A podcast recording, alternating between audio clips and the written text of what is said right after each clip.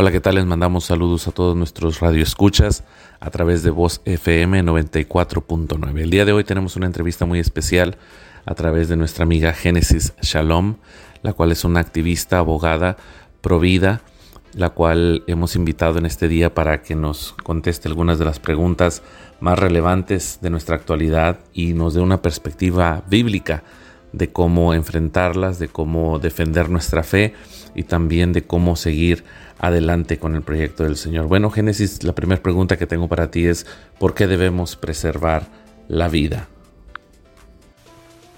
Una de las primeras cosas que hay que mencionar con respecto al tema de la vida es que la vida no es una cosa o algo inanimado, eh, irracional, sino que en realidad la vida es Dios mismo. Jesús dijo mientras estuvo aquí en la tierra, yo soy el camino, la verdad y la vida, y nadie puede venir al Padre si no es a través de mí. Y estas palabras las está usando Jesús para indicarnos que la única forma posible de reconectarnos con Dios, de volver a estar en relación con Él, es a través de Jesucristo mismo, puesto que solo Él es el camino correcto que nos va a llevar hasta el Padre, solo Él es la única verdad que nos va a llevar a salir de las mentiras en las que hemos vivido para volver a tener comunión con Dios. Y Él es la vida, esa vida eterna por medio de la cual nosotros podemos venir a tener esta comunión con el Padre que es un ser eterno y que a causa del pecado de nuestras vidas nosotros estamos limitados, pero como parte de ese regalo de la salvación, Él nos ofrece vida eterna para que podamos tener una comunión permanente, e-, eterna, trascendiente incluso con el Padre. Y hablando precisamente acerca de eso, es que para Dios el tema de la vida es muy importante, porque la vida que está en el hombre no surgió de la nada, tampoco fue parte de una explosión en el cosmos, ni se originó a través de un conjunto de células que de, de, de un momento a otro comenzaron a multiplicarse. La Biblia nos enseña en el libro de Génesis que la vida vino al mundo a través de Dios y que la vida del ser humano es resultado del soplo de vida que Él depositó en nosotros. Dice la escritura que Él creó al hombre del polvo de la tierra, pero después sopló sobre de él y cuando sopló sobre este hombre construido de, polvo, esa vida de Dios vino en él. Por tanto, solo Dios pone la vida, hace que la vida surja y por esa misma razón, solo Dios puede decir cuándo es el momento en el que esta vida acaba. Si pudiéramos expresarlo de una forma un poco más concreta, tendríamos que decir que la vida es esa esencia de Dios en el ser humano, ese aliento de Dios puesto sobre el hombre que, que aún Él pone en nosotros con el deseo de esa reconciliación. Y cuando hablamos acerca de preservar la vida y, y preguntamos por qué deberíamos nosotros de poner atención a esto, hay mucho que decir al respecto porque Dios tiene cuidado específicamente de la vida, sobre todo cuando, cuando hablamos de este surgimiento de la vida del ser humano en el vientre materno, es sumamente importante porque es Dios quien pone vida en cada vientre. Es decir, el ser humano tiene la capacidad de procrear, la capacidad de tener hijos y de multiplicarse, pero el que pueda surgir la vida en el vientre de una mujer es totalmente una obra divina. Es decir, aunque nosotros como seres humanos pongamos de nuestra parte, nada garantiza que la vida va a surgir. ¿Por qué? Porque aunque tengamos esa capacidad, bueno, ¿cuántas personas no, no conocemos en el mundo que han intentado quizás incluso durante muchos años tener un bebé y aun cuando están en condiciones saludables por completo, en una sanidad completa, sin ninguna alimentación, no logran quedar embarazados. Entonces a veces las parejas pueden pasar mucho tiempo intentándolo y perdemos de vista que el tema de la vida en realidad es un asunto completamente divino. Por otro lado, otra de las cosas importantes de mencionar es que cada ser que es creado en el vientre materno es un ser humano creado a la imagen de Dios.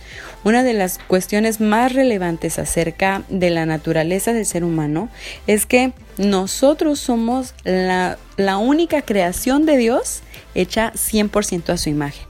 Él nos hizo portadores de su imagen y Él mismo se revela a través de nosotros. Él muestra su naturaleza, su carácter a través de nosotros. Cuando miramos la vida de cada ser humano podemos encontrar cómo esa virtud que hay en Dios fue puesta en nosotros y aún esa dignidad humana que, muchos se defienden en estos últimos años es un es más un concepto ideológico que la verdad, porque la verdad acerca de la dignidad humana es que la dignidad del ser humano es totalmente resultado de ese diseño de parte de Dios. La razón por la que yo respeto la vida de otro no es solamente porque me cae bien o porque le amo, porque entonces ¿cuál sería el caso cuando se trata de una persona que no me agrada o que me parece incluso desagradable y que yo podría encontrar razones para considerar que ya no debería de vivir. La razón por la que yo respeto la vida de otra persona es porque a pesar de todos sus errores, a pesar de todas las fallas que pueda tener, esa persona porta la imagen de Dios. Así que la vida es algo que nosotros debemos de cuidar y preservar porque proviene totalmente de Dios y porque cada ser humano que ha sido creado, que ha sido entretejido en el vientre materno, porta la imagen de este Dios eh, maravilloso en el que nosotros eh, creemos, pero también del cual provenimos.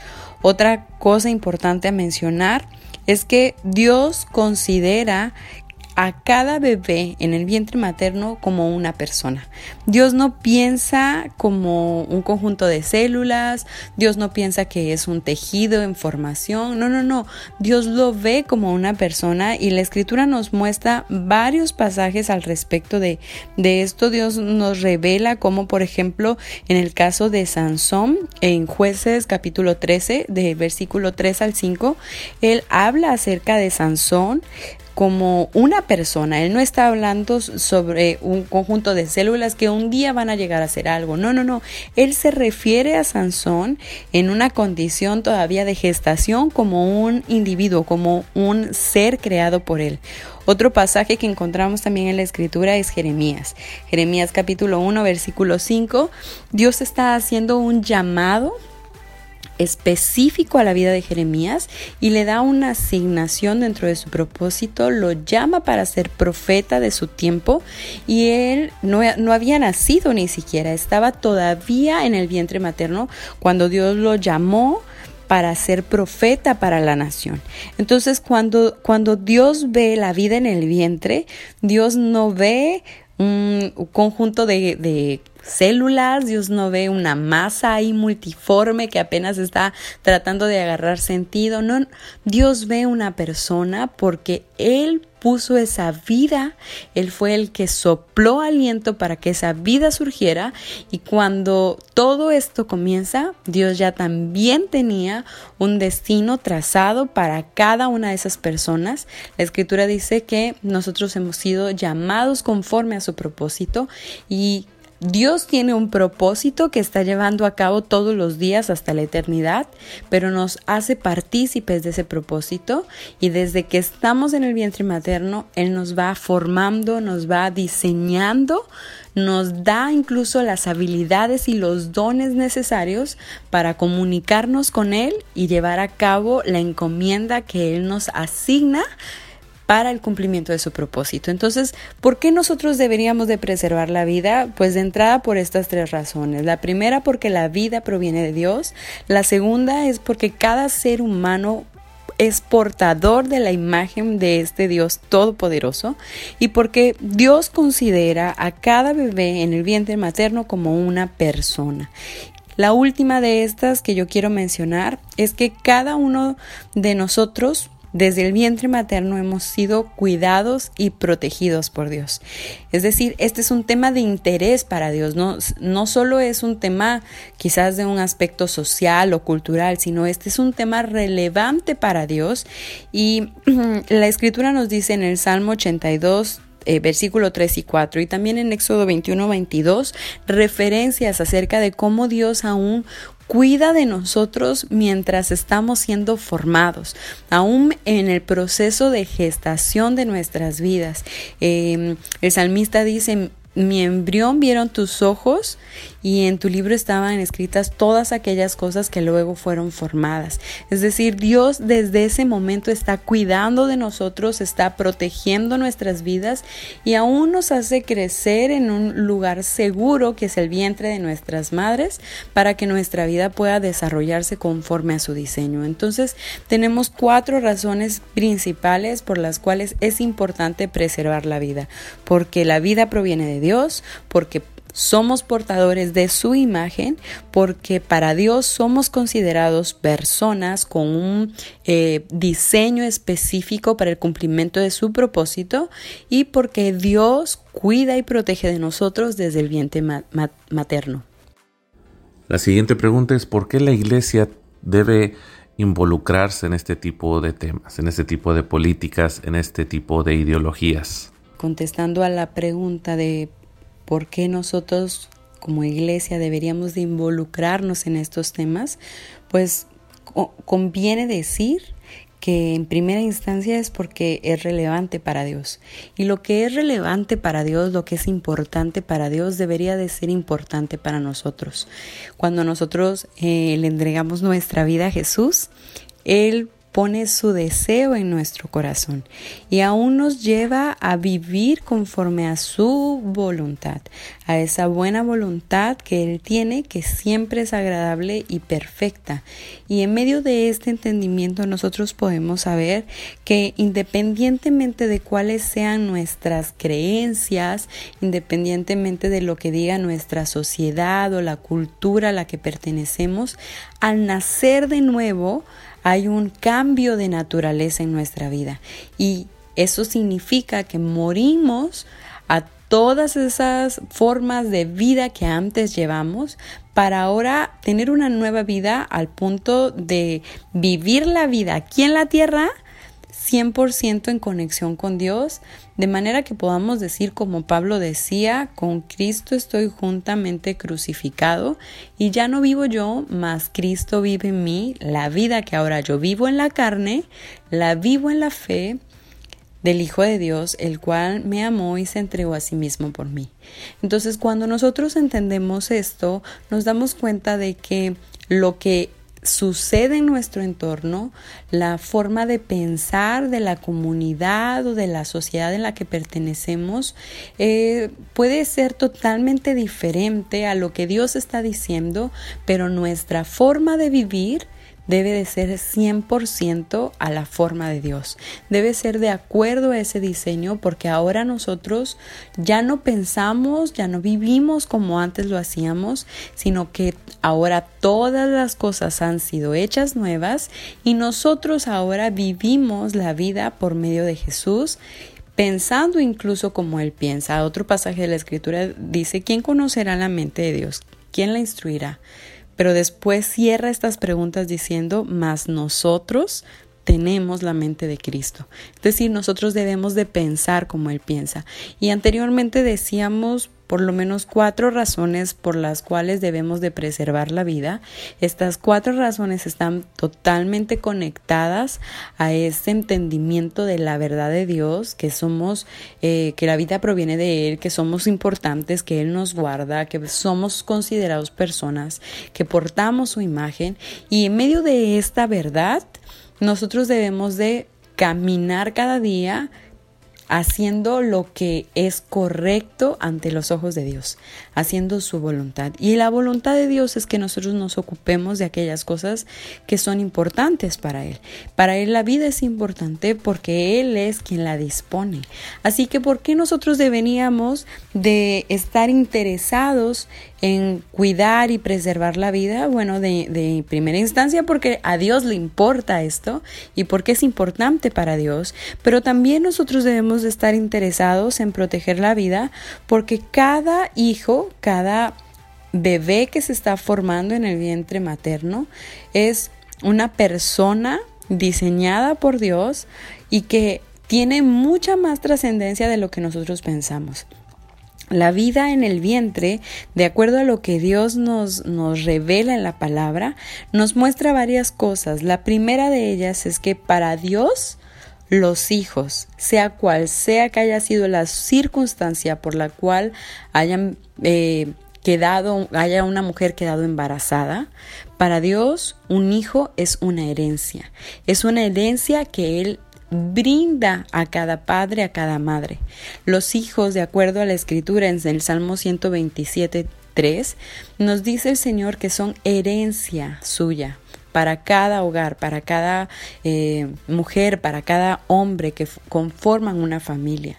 Así que un hijo que está creciendo en el vientre de una mujer es un regalo de parte de Dios, es una herencia que Dios ha dejado. Cuando hablamos de herencia, generalmente pensamos en una riqueza abundante, algo que alguien con mucho esfuerzo quizás acumuló a lo largo de la vida y en su momento de, de, finalizar la vida en la tierra decide compartirlo o entregarlo a alguien a quien ama o a quien considera importante en su vida. Y de esta misma manera Dios, que es quien brinda la vida a cada ser humano, nos permite la oportunidad de recibir herencia y la escritura nos habla de diferentes herencias que, que, Él nos da, pero cuando miramos en este contexto nos damos cuenta que parte de esa herencia maravillosa, de ese regalo maravilloso que Dios ha preparado para nosotros, lo recibimos de parte de Él a través de los hijos. Para Dios los hijos son herencia suya. Otra cosa importante que la Biblia nos enseña también en este Salmo 139, versículo del 13 al 16, es que Él es el que crea y forma la vida de cada bebé desde el vientre materno, como lo veníamos mencionando. Entonces, ¿por qué nosotros deberíamos de involucrarnos en esto? ¿Por qué nosotros deberíamos de estar interesados en proteger la vida de un bebé que está apenas formándose? Bueno, porque esa pequeña vida, por muy pequeña que sea, está siendo creada y formada por Dios. Dios es el que está diseñándola. Así que nosotros deberíamos de estar interesados en resguardar aquellas cosas gloriosas que Dios hace. Como cuando vemos un milagro en, en, en la vida de la iglesia, que Dios hace un milagro y tratamos de cuidar ese milagro que Dios está haciendo, como cuando llega una persona y le entrega su vida a Jesús y entonces comenzamos a disipularlo y a cuidar esta vida que está recién nacida porque decimos este es un eh, nuevo creyente y, y vale la pena cuidarlo, disipularlo, ayudarlo a caminar. Bueno, de la misma forma nosotros debemos de verlo con ese mismo entendimiento lo que sucede con un bebé que está gestándose. Es vida que Dios está formando y está diseñando y eh, Dios espera que nosotros le cuidemos y le protejamos. Otra de las cosas que la escritura nos, nos muestra es eh, esto que mencionábamos acerca de que somos portadores de su imagen, pero también la escritura nos revela que eh, los bebés como tal son personas llamadas para Él. Entonces, cuando hablamos acerca de esto, nosotros tenemos que pensar en cuántas personas quizás hemos perdido a causa de estas nuevas formas de, pues, conveniencia, en realidad tendría que decir, de conveniencia que nos han llevado a que muchas veces perdamos cosas maravillosas de Dios. Mencionábamos anteriormente el caso del profeta Jeremías, cómo Dios le hace un llamado para ser el profeta de su nación, el hombre por medio del cual Dios se comunicaba con el pueblo. Y a veces yo me pregunto, ¿cuántos profetas, cuántos maestros, cuántos pastores quizás hemos perdido a través del aborto? Cuántos em, ministros de Dios hemos perdido. Eh, otro caso que la Biblia nos muestra, por ejemplo, es el, ejemplo de Moisés, como cuando Herodes dio la orden de matar a todos los bebés, su madre lo resguarda y se esconde, protege su vida y no permite que, que el bebé muera. Y aún Dios lo protegió de tal forma que lo llevó a ser resguardado dentro del palacio para que fuera protegido por la misma eh, princesa, ¿no? Por, por la misma princesa del palacio, porque el destino de Dios, el llamado que Dios había preparado para Moisés, es que él fuera el recurso para llevar al pueblo a la libertad, a salir de esa esclavitud en la que ellos iban a estar. Ni siquiera se imaginaba, nadie quizás lo hubiera podido decir, o si hubiesen mirado a ese pequeño bebé, o si hubiesen visto a su madre embarazada, nadie hubiese dicho, oh, esta muchacha está embarazada del próximo libertador. Nadie, nadie pensaba esto. Pero para Dios, cada persona en el vientre materno tiene un llamado para el cumplimiento de su propósito.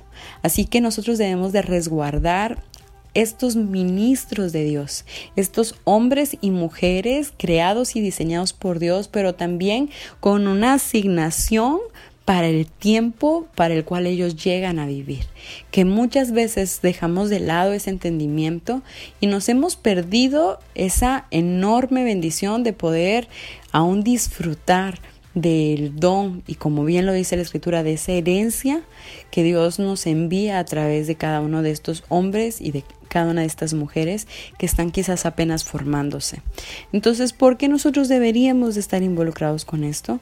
Porque en realidad cada vez que un bebé viene al mundo, nosotros tenemos la oportunidad de mirar a Dios, de glorificar a Dios y de ser bendecidos por Él a través de la vida de ese bebé que apenas está formándose, pero que aunque todavía no lo hemos visto, quizás materializado delante de nuestros ojos, en el corazón de Dios, Él ya es una persona con un llamado y con una encomienda para bendición incluso del entorno donde Él va a nacer.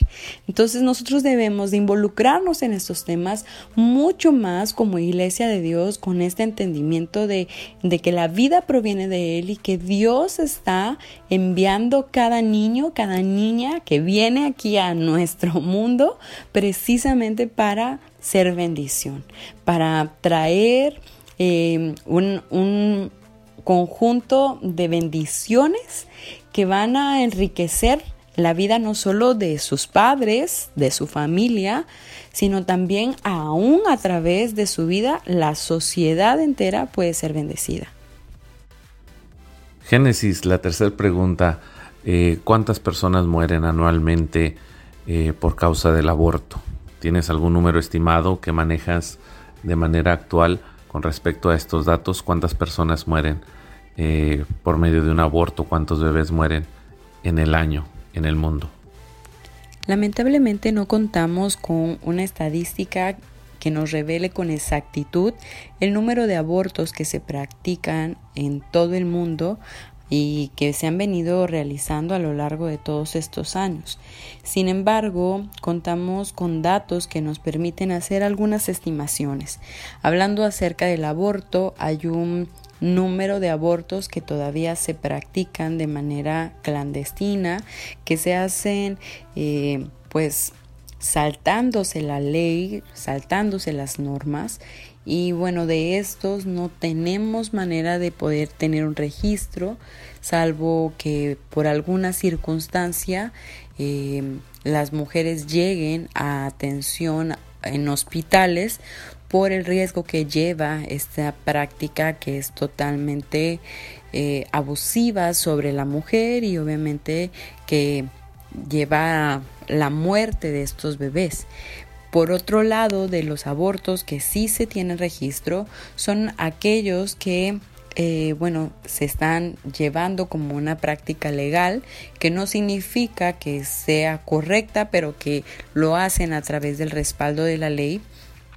Y tan solo en el último periodo em, de los datos que tenemos hasta el 2019, las cifras que nos arrojan es un total de 73 millones de abortos realizados al año durante este periodo y es una cifra impresionante. Estamos hablando de 73 millones de personas que están siendo asesinadas desde el vientre materno.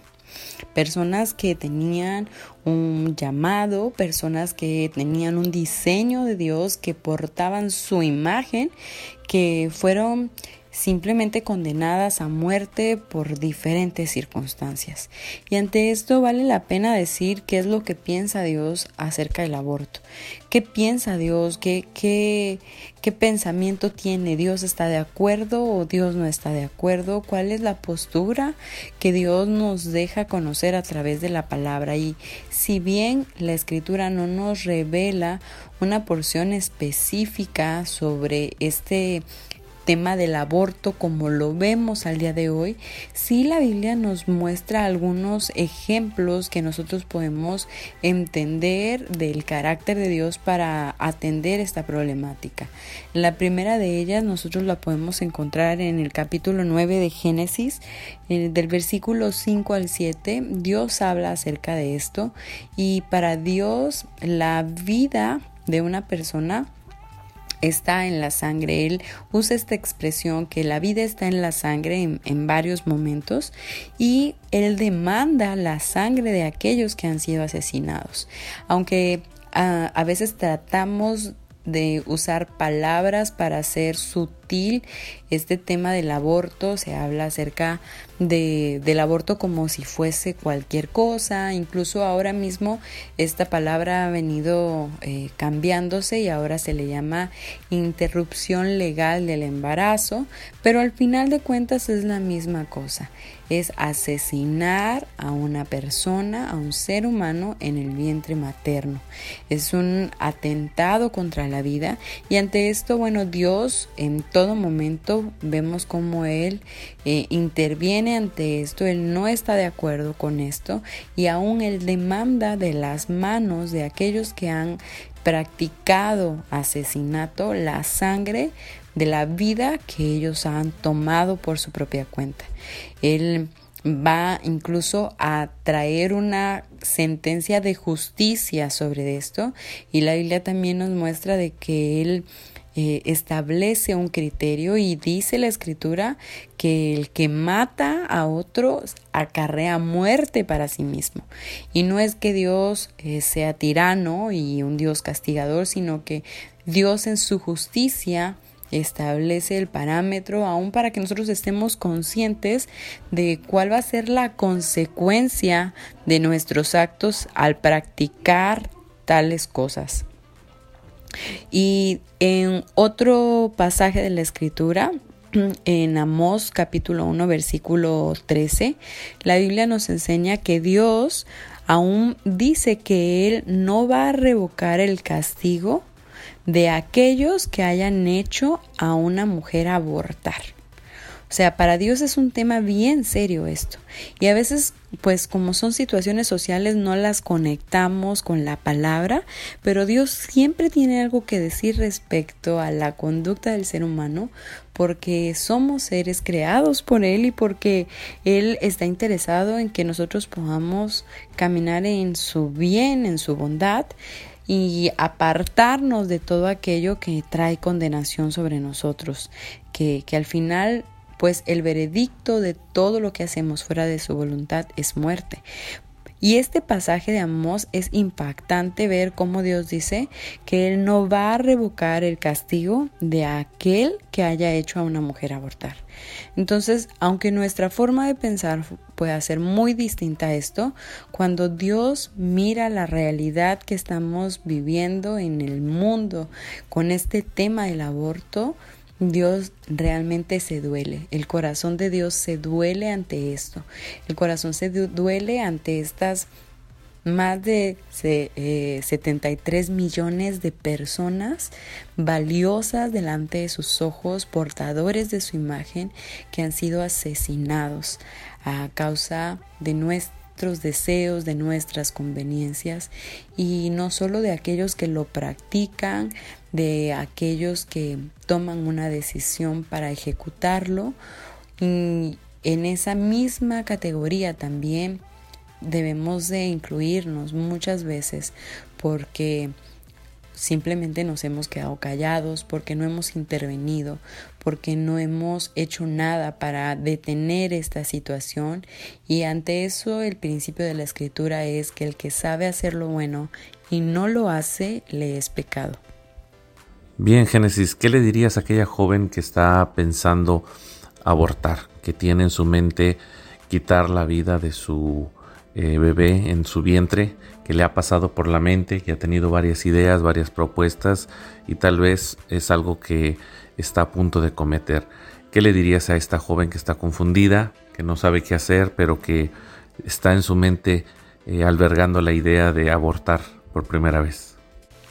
Si tú eres una jovencita, si eres una mujer que está viviendo estas circunstancias, que te encuentras en medio de una decisión, la decisión de dejar morir o dejar vivir a ese bebé que está en tu vientre, eh, yo quiero compartirte ahora este mensaje.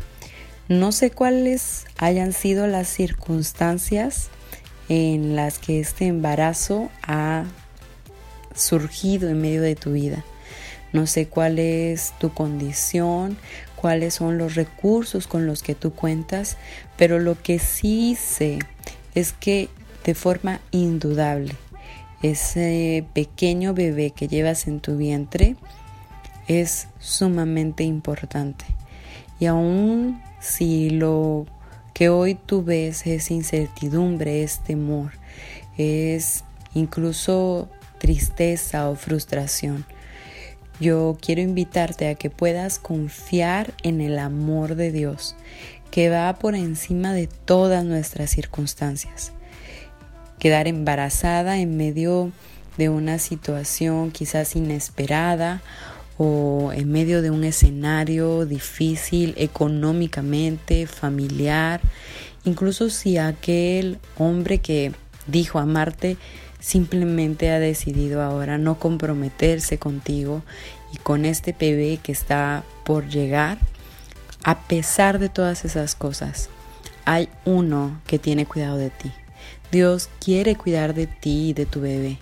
Dios es suficiente para que tú puedas levantarte y salir adelante y sacar adelante a tu hijo.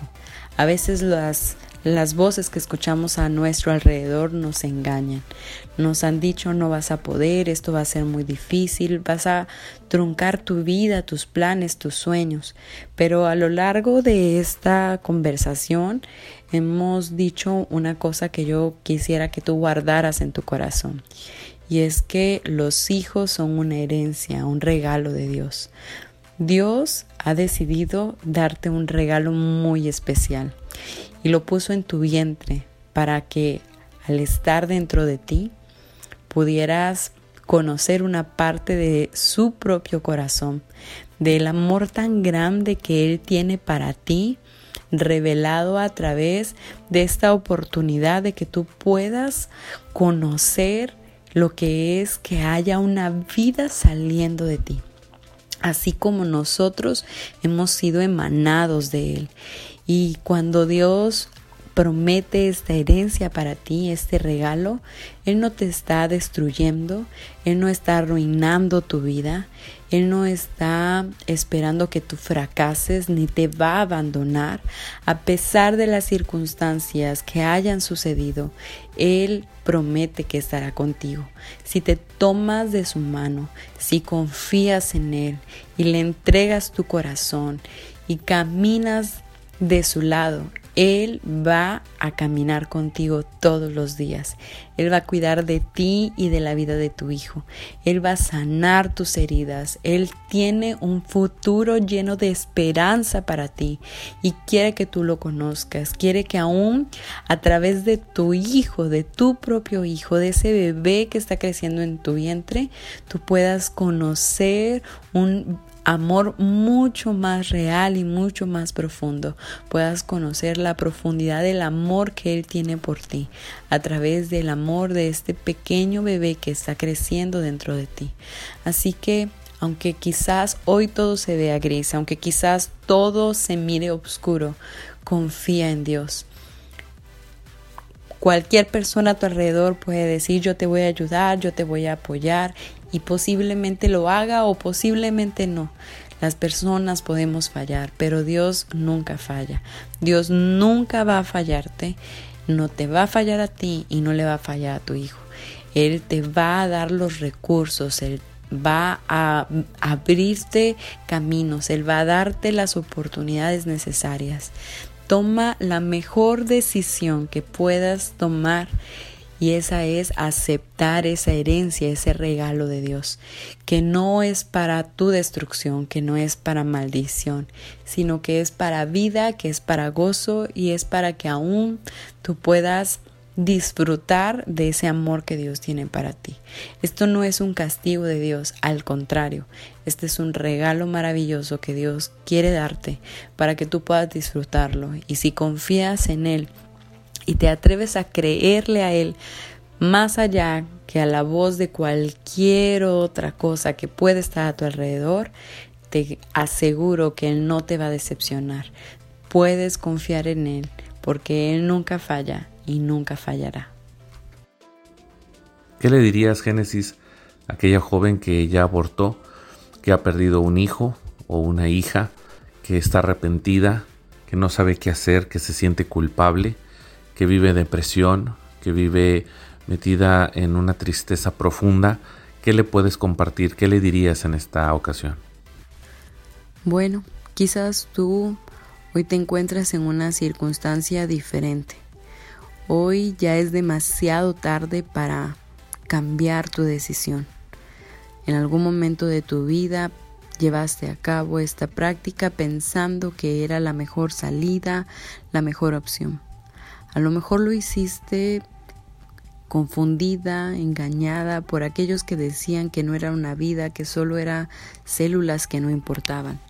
Quizás fue de manera intencional pensando que era lo que más convenía o posiblemente por la crisis en la que estabas en medio de los temores, de las incertidumbres.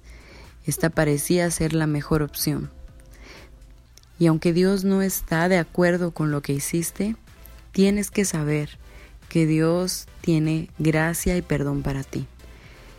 Los errores que nosotros cometemos en la vida, las decisiones que tomamos fuera de su voluntad, acarrean sobre nosotros muerte, porque todo lo que nosotros hacemos fuera de la voluntad de Dios tiene esta consecuencia sobre nosotros. La Biblia le llama pecado porque estamos errando al blanco, estamos caminando fuera de lo que deberíamos de haber decidido, actuado o hecho. Sin embargo, en medio de toda la maldad que pudiera haber en nuestro corazón, Dios envió a su Hijo a morir por nosotros en la cruz para que pudiésemos tener la oportunidad de ser perdonados. Porque Así como hoy hemos hablado acerca del aborto como una situación desagradable ante los ojos de Dios, hay muchos otros comportamientos y conductas que nosotros podemos realizar que son de la misma forma desagradables para Él. Y para Dios no hay pecados grandes o pequeños, no hay pecados eh, blancos, negros o de colores. El pecado es pecado y es grave delante de sus ojos porque la consecuencia del pecado es muerte. Y Dios en su amor no desea que nosotros muramos, no desea que nosotros suframos las consecuencias del pecado, Él desea darnos vida eterna, Él desea nuestro bien y nuestra paz y en esa verdad nosotros tenemos la oportunidad de poder vivir en ese mismo escenario de paz, de misericordia y de gracia que Él nos ofrece si nosotros aceptamos el sacrificio de Jesús. La Biblia dice que cuando aún éramos pecadores, siendo aún pecadores, Cristo murió por nosotros. Él no te ofrece el perdón porque sabe lo buena persona que eres o porque conoce que nunca has hecho nada indebido. Al contrario, Él nos ofrece su perdón porque sabe que hemos actuado fuera de su voluntad, porque sabe que hemos hecho lo malo, porque sabe que si no somos perdonados, no tenemos ninguna otra salida, solo nos queda la muerte, el dolor y el sufrimiento por el pecado. Y en su gran amor para nosotros, Él nos ofrece la salida, Él nos ofrece el perdón a través del sacrificio de Jesús. Lo único que nosotros tenemos que hacer es aceptar este sacrificio, aceptar este amor tan grande que Él nos ofrece entregándole nuestras vidas, entregándole nuestra vida para que Él nos cambie, para que Él nos transforme, para que sane nuestras heridas y para que nos dé un futuro nuevo, una esperanza de una vida diferente, donde ya no seamos dirigidas por la culpa, el dolor o la vergüenza, sino a través de su amor podamos vivir cada día disfrutando de su gracia, de su misericordia, viviendo la dicha del perdón que Él nos da, que solo Él puede darnos, libres aún de la condena y de la culpa que quizás hemos tenido que cargar sobre nosotras por nuestras malas decisiones. Pero en medio de todo eso, Él nos ofrece su salvación, su libertad y su perdón. Si nosotros le entregamos nuestra vida y nuestro corazón, si le reconocemos como nuestro Dios y como nuestro Salvador y confesamos delante de Él nuestro pecado, todo aquello que hemos hecho contrario a su voluntad, Él promete perdonarnos y tomar nuestro pasado y arrojarlo al fondo del mar y nunca más volver a tener memoria de Él. Él está tan lleno de amor y de gracia para nosotros que nos ofrece borrar toda nuestra historia para comenzar de nuevo, comenzar una nueva vida, una vida diferente, una vida en plenitud a través de Él, donde aún podamos recuperar, tener la oportunidad de recuperar aquellas cosas que antes habíamos perdido por causa de las decisiones equivocadas que habíamos tomado. Y si esta es la situación que tú enfrentas, mujer, yo quiero que puedas tomar esta decisión hoy. Te invito a que te decidas por Él. Decide aceptar el amor de Dios para ti. Decide entregarle tu vida y dejar que Él sane y restaure cada herida, cada situación que marcó tu corazón, cada dolor que ha estado ahí guardado y oculto. Que Él quite la vergüenza, la tristeza y traiga sobre ti su sanidad, que sus brazos de amor te consuelen, te sanen y restauren tu vida para que puedas comenzar de nuevo, para que puedas volver a sonreír no solo como una apariencia, sino verdaderamente, porque tu corazón hoy esté sano y haya podido ser lleno de la gracia y el perdón que solo Jesús puede darte. Y si tú quieres, lo único que tienes que hacer es decírselo a Dios. Pídele perdón. Entrégale todas aquellas cosas que has hecho que tú hoy sabes que lo han ofendido, que han sido contrarias a su voluntad. Entrégale tu vida y deja que Él sane, que Él restaure y que Él cambie tu historia. Bien, hemos llegado al final de esta entrevista y agradecemos enormemente la participación de Génesis Shalom, la cual eh, estimamos mucho y conocemos desde hace mucho tiempo. Ella es una activista social, es una abogada muy prestigiosa en el sur de México, la cual hemos tenido la oportunidad de entrevistar y darnos su punto de vista bíblico muy acertado y lo cual queremos también compartir con todos ustedes. Búsquenos a través de las redes sociales, a través de Templo Jerusalén, Brownsville, Texas, y en nuestra página de internet templojerusalén.org. Dios les bendiga.